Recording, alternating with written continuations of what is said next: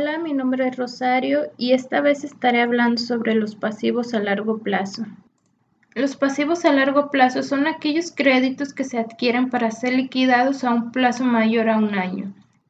También se puede decir que los pasivos a largo plazo son el valor que representan las obligaciones de la empresa que serán liquidadas en un plazo superior a un año a partir de la fecha que se refleja en los estados financieros de la empresa.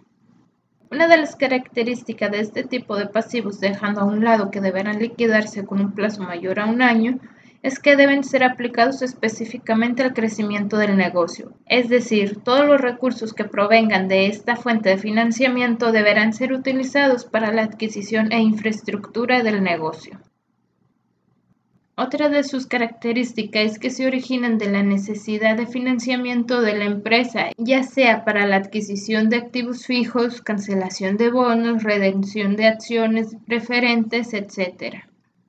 Los pasivos a largo plazo dentro de las empresas más comunes son los préstamos hipotecarios y los bonos u obligaciones por pagar. Las obligaciones pueden emitirse a su valor nominal y colocarse por arriba o por debajo de este valor, según la relación entre la tasa de intereses ofrecidas por las obligaciones y la tasa de intereses prevaleciente en el mercado.